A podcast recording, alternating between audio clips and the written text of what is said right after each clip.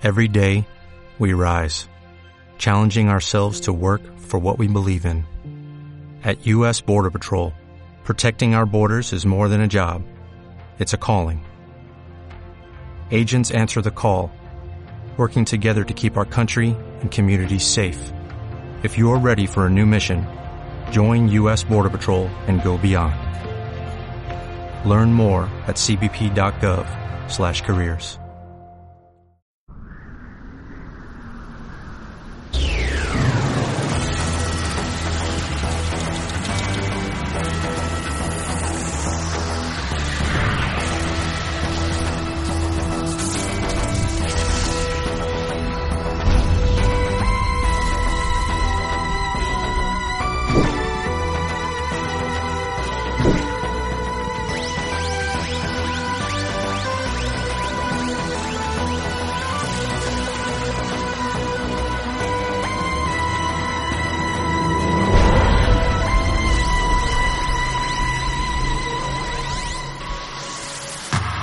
Bienvenidos a Charlas Jubian, un podcast sobre la serie británica Doctor Who en el cual vamos comentando no solo los capítulos, sino todo aquello relacionado con la serie. Mi nombre es Jaime y en esta ocasión me vais a encontrar solo, porque mis compañeros están de vacaciones, que ya les tocaba, y además porque este episodio es un pequeño monográfico, un preludio a lo que van a ser los especiales sobre los cómics de Doctor Who, en los cuales, ya os adelanto, iremos comentando cada uno de los cómics que vamos leyendo avisándoos antes de cuáles van a ser para que podáis leerlo junto a nosotros y a la vez mandarnos vuestros comentarios. En resumen, hacer lo mismo que hacemos con la serie, pero en este caso con los cómics.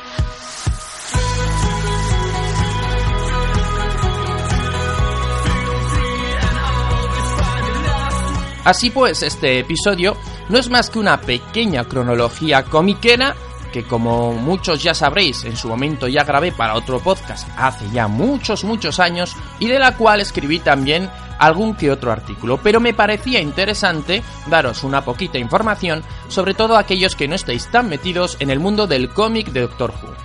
En la parte final de este podcast también tendréis una pequeña recomendación de cómo empezar a leer los cómics de Doctor Who.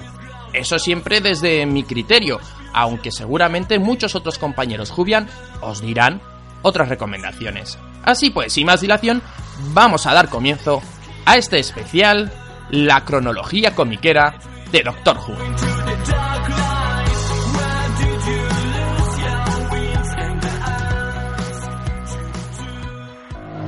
El 18 de octubre celebramos la segunda edición del Podcast Action Day en la que este espacio participa. Desde Oxfam Intermont te animamos a entrar en la página www.podcastactionday.org para apoyar a las personas de República Dominicana que no tienen una vivienda digna.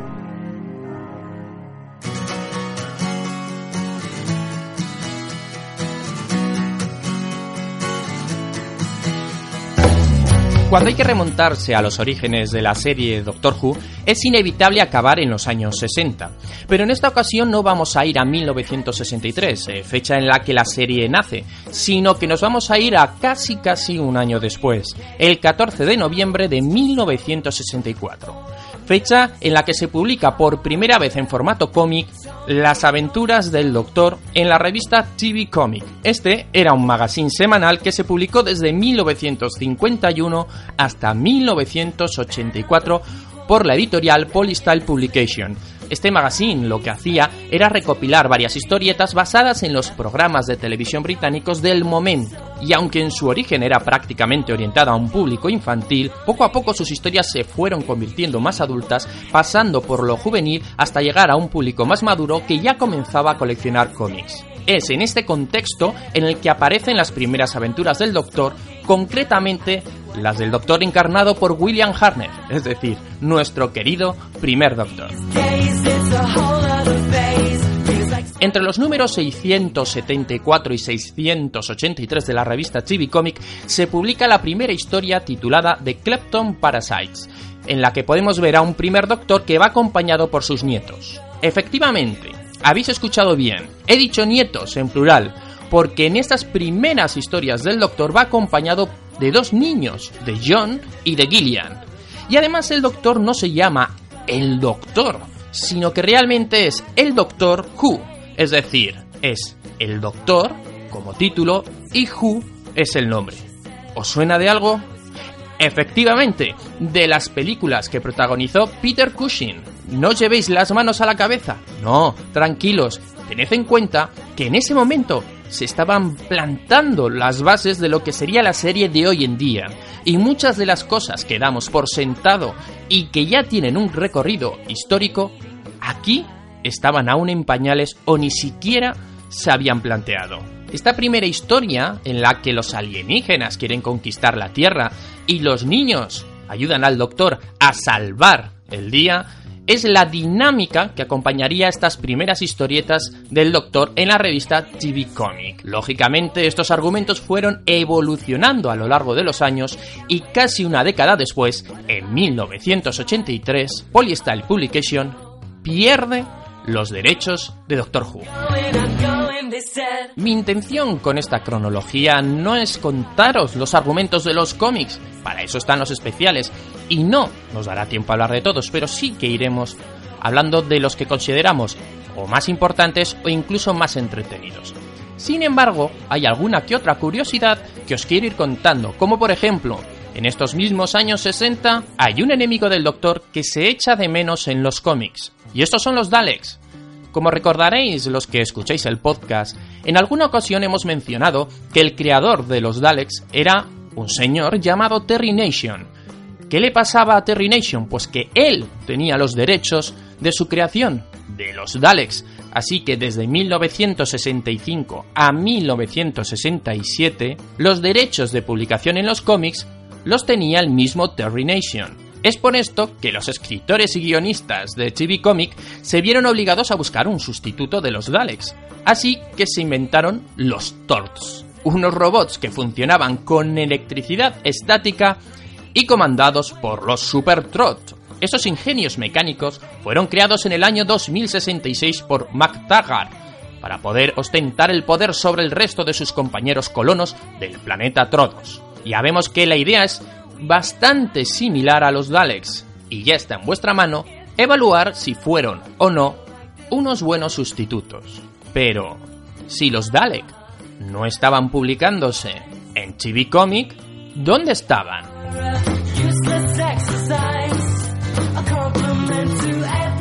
Pues bien, en el año 1965, la revista TV Century 21 comenzó a publicar unas tiras que narraban la historia de los Dalek en 104 entregas y extendiéndose hasta el año 1967. De esta manera, los Dalek tenían sus propios cómics, que además estaban guionizados por David Whittaker. Y aunque en un principio se publicó con el título simple de The Daleks, en reediciones posteriores se renombró como The Dalek Chronicles, unas historias que nos cuentan el origen de los Dalek, una raza de seres azules pequeñitos con una gran cabeza, que llegaron a crear unas máquinas de guerra e incluso bombas de neutrones con tan mala suerte que justo todo su arsenal fue detonado accidentalmente cuando cae un meteorito en Escaro. Debido a la radiación que emitió este accidente, mutó a los Dalek de manera que tuvieron que refugiarse en las máquinas que ya conocemos en su estética habitual, planteándonos así un origen quizás bastante diferente del que luego conoceremos en la serie. Es en estos cómics donde también los veremos enfrentarse a sus peores enemigos, los Mechanoids, y además forman parte de lo que podría ser una precuela en la que localizan la Tierra y deciden invadirla, por lo que esta historia predecería al serial The Dalek Invasion of Earth. De estas aventuras se han hecho varias reediciones en los 70, en los 80, así que no son difíciles de encontrar. De todas formas, la más interesante es la de 1994, que está recopilada en forma de novela gráfica por la editorial Marvel, así que se puede tener todo de Dalek Chronicles en un solo tomo. ¿Qué más se puede pedir? De esta manera dejamos atrás los años 60 con un inicio muy sencillo, con una publicación en una revista en pequeñas tiras y nos vamos directamente a los años 70.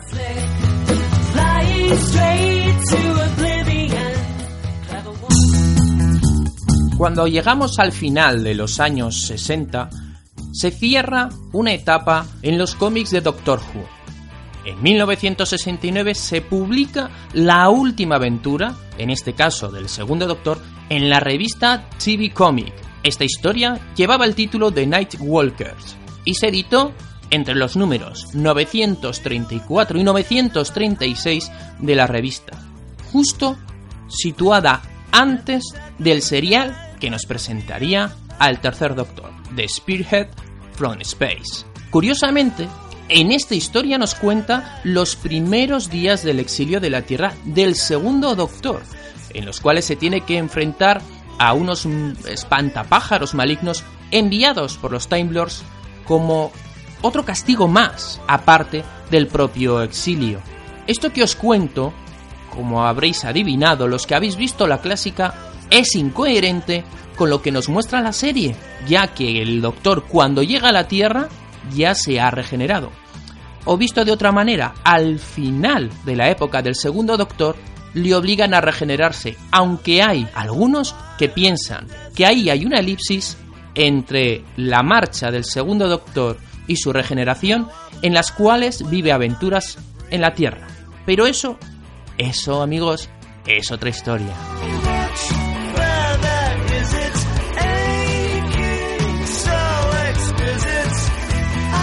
Tras esta aventura, dejamos ya los 60 apartados y entramos de lleno en lo que son los 70, en la televisión en color, en el tercer Doctor.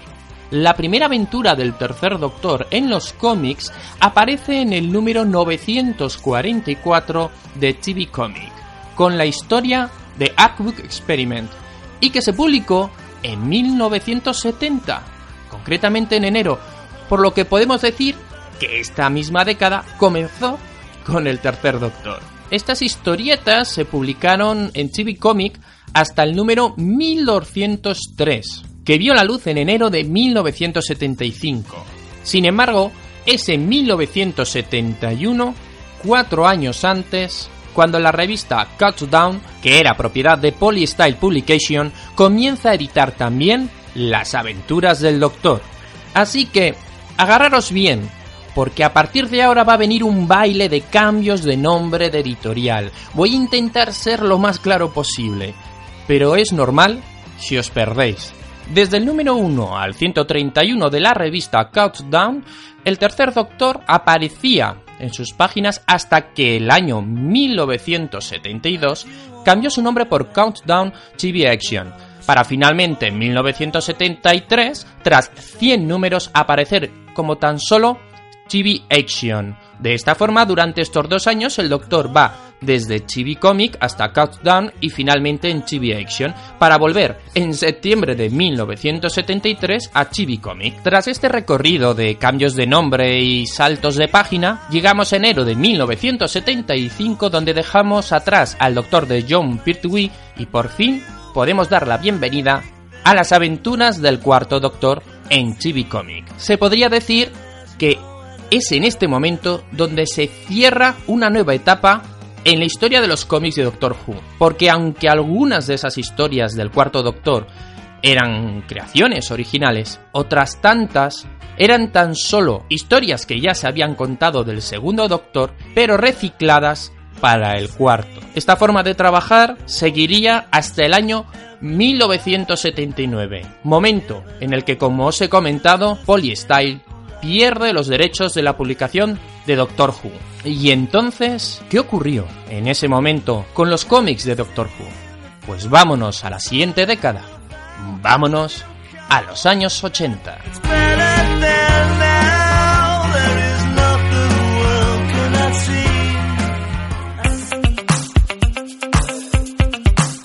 Los 80 suponieron para los cómics del Doctor un cambio radical. La BBC transfiere los derechos de publicación desde Polystyle a Marvel UK, la filial británica de la editorial estadounidense Marvel. Así que una fecha señalada en la historia de los cómics de Doctor Who es el año 1979, porque es en ese año en el que sale a la venta el primer número de la Doctor Who Weekly, el germen de lo que será la actual Doctor Who Magazine. Esta revista tenía de especial frente a todas las anteriores que su única temática era la serie. Ya no iba a ser unas historietas o, o unos cómics introducidos dentro de una revista, de un magazine con varias temáticas, sino que aquí aparecía por primera vez esta publicación exclusivamente para el Doctor. Estas nuevas historietas suponen también un punto y aparte en lo referente a la estética y a lo narrativo, ya que lo que se había visto hasta ahora tenía más relación con las tiras de prensa que con los cómics propiamente dicho. Y sin embargo, la aparición de Marvel en escena trae una gran influencia del comic book americano, lo que va a suponer un planteamiento diferente de los cómics del Doctor. Como su nombre indica, la Doctor Who Weekly era una revista que salía semanalmente al precio de 12 peniques. En ella se podían leer artículos, reportajes, entrevistas. Sin embargo, al llegar a su número 44 en septiembre de 1980, la revista, sin cambiar absolutamente nada de su contenido, cambia a ser mensual, por lo que le cambiaron el nombre a Doctor Who Motley. Pero no pasan ni cuatro años, es decir, en 1984, cuando se vuelve a cambiar de nombre el magazine.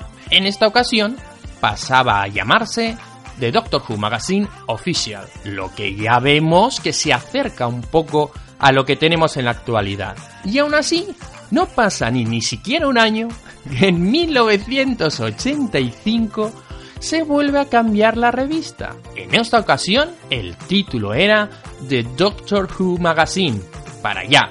Finalmente, en el número 107 de diciembre de 1985 pasaría a tener el nombre y que ha durado hasta hoy en día Doctor Who Magazine. Vosotros seguramente pensaréis, ¿a qué se debe tanto cambio de nombre si al fin y al cabo el contenido y la dinámica de la revista era la misma? Esto sencillamente se debe a cambios de diferentes directores, de editores y simplemente suponemos que es distintas formas de marketing o simplemente que pensaban que el nombre era muy largo o, o que sería más atractivo. El resumen es que desde 1980 a 1985, la actual Doctor Who Magazine, editada por Marvel, pasó por nada más y nada menos que cinco nombres diferentes. Sin embargo, a pesar de cambiar el nombre, no cambiaron la numeración, continuaban con la misma, por lo que al ser una publicación ininterrumpida desde 1979, a día de hoy es la revista más longeva del mundo basada en una serie de televisión. Es en esta Doctor Who Weekly, en esta Doctor Who Monthly, en la Doctor Who Magazine Official y de Doctor Who Magazine y finalmente en Doctor Who Magazine en la que se disfrutó de las aventuras del cuarto, quinto y séptimo Doctor con historias mucho más dinámicas que las que habíamos visto en la década de los 60 y en los 70. Muchas de estas historias fueron posteriormente reeditadas en color, pero de eso de eso ya hablaremos más adelante, porque como hemos visto, esta década está dominada por la editorial Marvel. De todas formas, cabe mencionar un pequeño anexo, y es que los años 80 también fueron un gran cambio para el cómic en general. Este mundo se vio afectado por el surgir de nuevos dibujantes, nuevos guionistas y gente que tenía una forma de pensar muy distinta a la que se estaba acostumbrada en épocas anteriores. Es por eso que si algo que siempre hago al comentar una cronología de los cómics de Doctor Who es hacer este pequeño anexo o paréntesis en los 80 para contar la anécdota de cómo Alan Moore, ese internacionalmente conocido guionista, escribió su primera historia sobre Doctor Who y precisamente en las páginas de la Doctor Who Magazine. En 1980, en el número 35 de la revista Doctor Who Weekly, debutó por primera vez un autor que tan solo había publicado algún que otro fanzine. Este era Alan Moore. Para los que no lo conozcáis, Alan Moore es el autor de obras como V de Vendetta, Watchmen o La Liga de los Hombres Extraordinarios, o como se conoce en el cómic, La Liga de los Extraordinarios Caballeros. Tres ejemplos entre muchos que quizás son más conocidos por sus versiones cinematográficas. Pues bien, si merece la pena resaltar la obra de este autor en los años 80 no solo es por la curiosidad de que empezara, digamos, su carrera en los cómics de manera oficial precisamente con Doctor Who, sino que las historias que hizo y que son bastante fáciles de encontrar son muy interesantes y curiosas ya que no nos cuentan en sí una aventura del Doctor, sino que nos habla de los señores del tiempo, sitúa sus historias en el origen de los viajes en el tiempo con Rassilon e incluso profundiza más en lo que fue la primera guerra del tiempo. No me quiero adentrar en los contenidos de estas historias por si en algún momento decidimos hacer un especial con ellas como temática principal, pero sí destacar su calidad, no solo del guion, sino también del dibujo, ya que algunas de ellas están dibujadas por el mismo David Lloyd. Con esta revolución que ocurrió en los 80, vamos a subirnos de nuevo a nuestra TARDIS y vamos a viajar hasta los años 90.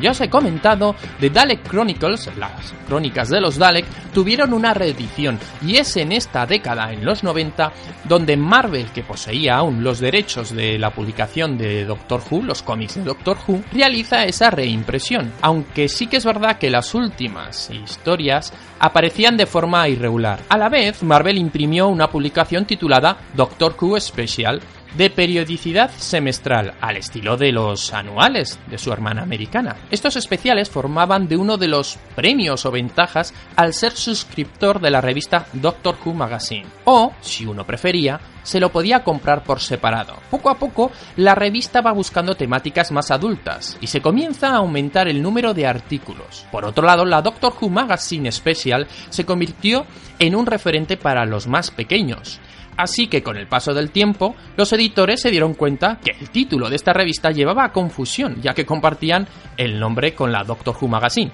Es decir, por un lado estaba la Doctor Who Magazine, donde tenían un contenido un poco más adulto, y por otro lado está la Doctor Who Magazine Special, que se orientó a un público más infantil. Otro de los problemas de los que se dieron cuenta es que el nombre Doctor Who Magazine Special llevaba la palabra magazine, o revista en inglés, pero claro, la consideración de revista era que era una publicación periódica, que su salida a los kioscos era de manera regular. Por eso se decidió darle el carácter de número único, lo que se le denomina one shot, y renombrarla según la estación del año. Es decir, la Doctor Who Magazine Special se convirtió en la Doctor Who Summer Special, Doctor Who Winter Special y así no había ninguna confusión con la que sí que era la publicación regular. Es en los 90 también donde se publicaron una serie de, anuarios de Doctor Who.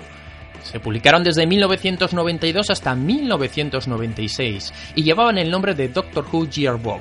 Estos anuarios de tapa dura recopilaban historias y cómics del Doctor con la intervención de algunas estrellas invitadas. Y hay que recordar que en este momento, en los años 90, la serie ya no se emitía en televisión, por lo que las aventuras estaban ambientadas en épocas anteriores e incluso se llegaron a realizar aquellas impresiones que ya he comentado anteriormente. Otra idea que tuvo Marvel fue la de recuperar las historias antiguas del Doctor que muchos de los lectores jóvenes de los 90 no habían conocido. Y prepararon el proyecto Doctor Who Comic Classic, el que incluía las mejores historias de Polly Style y del inicio de Marvel UK e incluso colorearon aquellas que en un principio se publicaron en blanco y negro. Finalmente, Marvel publicó una serie de novelas gráficas que recopilaban a modo de monográfico varias aventuras del universo del Doctor. Algunos ejemplos son La Era del Caos, Absalom Duck, Dalek Killer y Voyager. También dentro de la línea Marvel Premier de Marvel Comics, en este caso la estadounidense, se publicaron varias historias a modo de prueba piloto a ver qué tal acogida tendría allí, en América, y de esta manera tantear un poco el terreno. Finalmente nunca se llegó a crear una serie regular del Doctor, pero ahí quedan esas pequeñas pruebas. Finalmente llegamos al año 1996, año además en el que se estrena la película para televisión del octavo Doctor, sin embargo, aquellos que son seguidores de los cómics Marvel, y sobre todo los más viejos del lugar, recordarán que a mediados de los 90 Marvel comienza a caer en una crisis sin precedentes, por lo que muchos recursos de la compañía se fueron desviando hacia Marvel USA, hasta que finalmente Marvel se vio en la bancarrota y debido a sus problemas aparece Panini Comics, empresa que disponía y dispone a día de hoy de los derechos de impresión de Marvel en Europa, por lo que adquirió Marvel UK y todas sus licencias. De esta manera, los derechos de impresión de los cómics de Doctor Who y de la Doctor Who Magazine técnicamente aún pertenecen a Marvel UK, pero a su vez a Panini, ya que esta es dueña de dicha empresa. De esta forma, dejamos atrás la década de los 90 y sin darnos cuenta llegamos a un nuevo siglo. Llegamos al siglo XXI y nos adentramos de lleno en los 2000.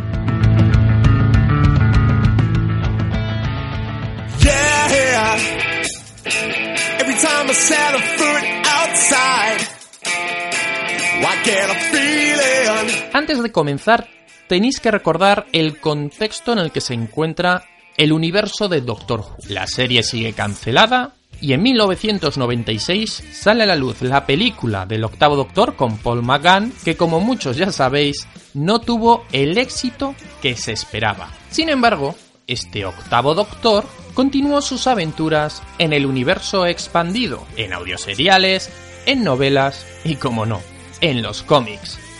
De esta forma, hasta el 2005, donde la serie vuelve a resurgir, prácticamente las aventuras del Doctor en los cómics están copadas por el octavo Doctor, y casi todas de ellas se publicaban en la Doctor Who Magazine. Sin embargo, no era la única revista que publicaba cómics del Doctor.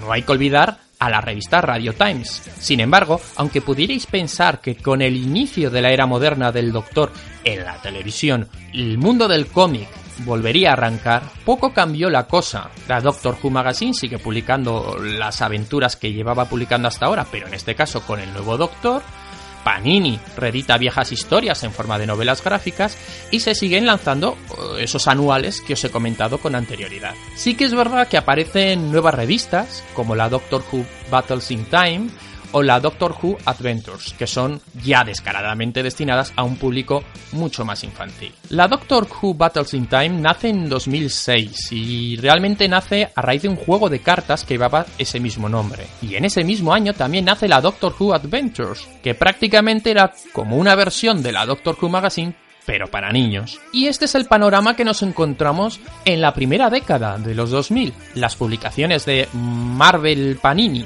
con la Doctor Who Magazine, los anuales, etc. Las publicaciones como estas Doctor Who Adventures que vienen de la mano de la misma BBC y no es hasta el 2007 cuando de repente todo, todo cambió. El año 2007 se puede considerar un punto de inflexión para los cómics de Doctor Who como aquel que ocurrió en los años 80 cuando Marvel adquiere los derechos de publicación. Y es que es en este año cuando la editorial IDW adquiere los derechos de Doctor Who y los mantiene hasta el 2013. Seis años de publicaciones, de series limitadas, one-shots, series ilimitadas y muchísimo material del Doctor, no solo moderno, sino clásico que hizo las delicias de muchos. Y además, porque no solo existían las publicaciones en papel que se podían comprar de importación, sino que también se disponía de la versión digital. Cuando los derechos de Doctor Who los adquiere una editorial casi casi podríamos decir tan grande como Marvel o DC, sería su hermana pequeña, podríamos decir, entre otras, la cosa no se puede limitar tan solo a pequeñas tiras o publicaciones dentro de una revista. No, Aquí sí que hay que llevar un orden bastante interesante y el cual os invito a buscar en varios artículos o si no, visitando la cronología comiquera que escribí en audiohu.com y ahí tendréis la forma de ir leyéndolos poco a poco. No obstante, os voy a hacer un pequeño resumen de todo el material que se publicó para que así os podáis hacer una idea. Existían dos publicaciones prácticamente, es decir, lo que eran los one shots y series limitadas y lo que eran las series regulares. Recordemos que los one shots eran números únicos. Comenzando con estos, y el orden de lectura sería el primero, Los Olvidados de Forgotten, que son seis números, The Whispering Gallery, que es tan solo un número, The Time Machination, un número, Utopia, un número, Room with a Deja un número, Cool Blooded War, un número, Black Death White Life, un número, A Fiery Life, que son cuatro números, el crossover Star Trek The Next Generation Doctor Who, que son ocho números, Prisoners of Time, 12 números, que fue realmente una serie limitada que se publicó para el especial 50 aniversario, y La chica que amaba al doctor, que es tan solo un número. En cuanto a las series regulares, nos encontramos la primera de ellas, Agent Probacture, que es tan solo un volumen que consta de seis números, el Doctor Who Ongoing, es decir, la serie regular del Doctor Who, titulada simplemente Doctor Who, que consta de tres volúmenes. El primero, con las aventuras del décimo Doctor y Martha Jones, el segundo y el tercero, con las aventuras del décimo primer Doctor, Amy y Rory, y luego tendríamos los annuals, esas publicaciones anuales, que hay tres números a modo de one shots en el año 2010, 11 y 12. De esta manera nos encontramos con muchísimo material que poder leer de la editorial IDW en lo referente a los cómics del Doctor. Pero, ¿qué ocurrió en el año 2013 cuando IDW perdió los derechos de publicación? Actualmente los cómics del Doctor son publicados por la editorial Titan Comics, empresa que adquirió sus derechos en el 2014 tomando así el relevo de IDW. Muchos de nosotros teníamos miedo con este cambio de editorial, ya que IDW había realizado una apuesta muy potente por estas historias. Pero el tiempo le ha dado la razón a Titan Comics y se comenzó con tan solo la publicación de una serie regular del Doctor de Matt Smith y otra del Doctor de Tenan, el 11 y el 10 respectivamente, mes a mes nos ha ido sorprendiendo no solo por sacar a la luz diferentes series con diferentes doctores, la del 12, la del 9, la del octavo, sino que además de todo lo que está publicando Titan Comics, ha decidido publicar unos recopilatorios con todo aquello que ha publicado IDW. Esto quiere decir que si alguien que nunca ha comprado ningún cómic del Doctor empezara ahora, podría tener todo el material de este siglo XXI tan solo gracias a Titan Comics. Ya que recordemos una cosa, cuando un editorial pierde los derechos de publicación de una franquicia, ya no puede reeditar, aunque sean viejos números, y tampoco puede venderlos, por lo que aquí ha estado la gran jugada y el gran acierto de Titan Comics al decidir coger todo el material de esta digamos época moderna, y proporcionárselo a sus lectores. Y no solo eso, sino que también ha sacado una línea del clásico y prácticamente Titan Comics está mimando la franquicia del Doctor con nuevas aventuras y reeditando todas las que puede anteriores. A día de hoy nos acercamos al final de la segunda década del siglo XXI y los cómics del Doctor nunca han estado tan vivos.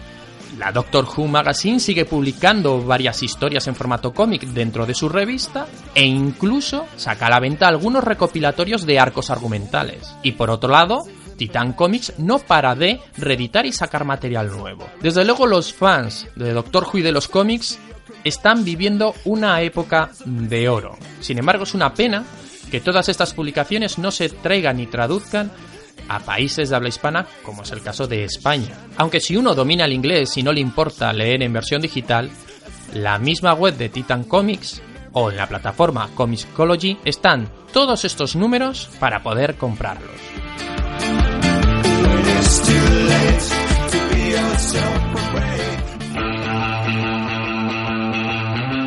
Y hasta aquí ha llegado lo que sería esta cronología comiquera de la historia de los cómics de Doctor Who. Como os he prometido, os voy a recomendar de manera breve cómo entrar en este mundo de los cómics de la serie, ya no solo para aquellos que suelen ser lectores habituales, sino para aquellas personas que son bastante ajenas al mundo del cómic. Si quieres comenzar a leer cómics de Doctor Who, a día de hoy lo más sencillo es acudir a las publicaciones de Titan Comics, sobre todo a las primeras series, es decir, la del Doctor de Tennant, de Matt Smith y de Capaldi.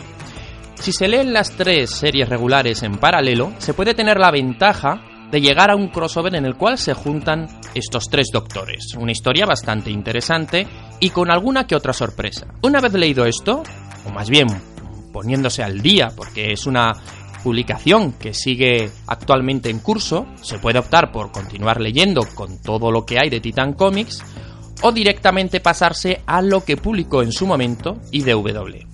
Sobre todo las series limitadas o one-shots. Si seguís el orden que os he dado de las publicaciones de IDW, tendréis 11 historias muy entretenidas, autoconclusivas y que nos pueden servir como segundo paso para introducirnos dentro de este mundo. Llegados a este punto, sí que es verdad que tocaría esa labor de búsqueda y captura de todo aquel material más antiguo. No obstante, hay que dar las gracias a los compañeros de Audio Who, que hacen una gran labor de traducción de prácticamente todo, todo lo que encuentran y todo el material que puede publicarse a día de hoy. En su web podéis estar prácticamente al día con los cómics de Titan, está todo lo de IDW y además de publicar esas páginas de cómics de la Doctor Who Magazine, están rescatando material muy antiguo, maquetándolo traduciéndolo para que nosotros lo podamos disfrutar.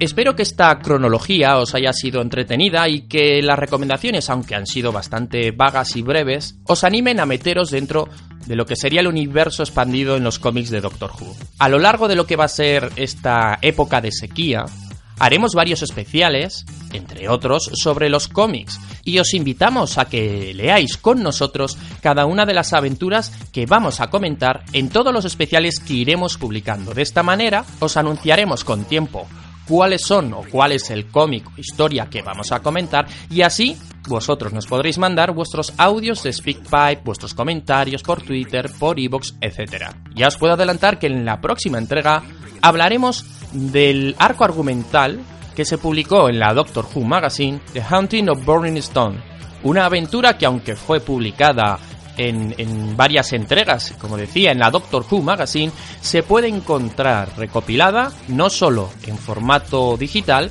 sino también en formato papel, en inglés, desde luego, en tiendas como Amazon. No obstante, por Twitter os pondremos el enlace de Audio Who a esta historia para que vosotros mismos podáis acceder, leerla y, como os he dicho, mandarnos vuestros comentarios por SpeakPipe y en este mismo capítulo de Evox. Sin más me despido, espero que hayáis disfrutado y nos vemos en la próxima entrega de Charlas Jubian. Miau.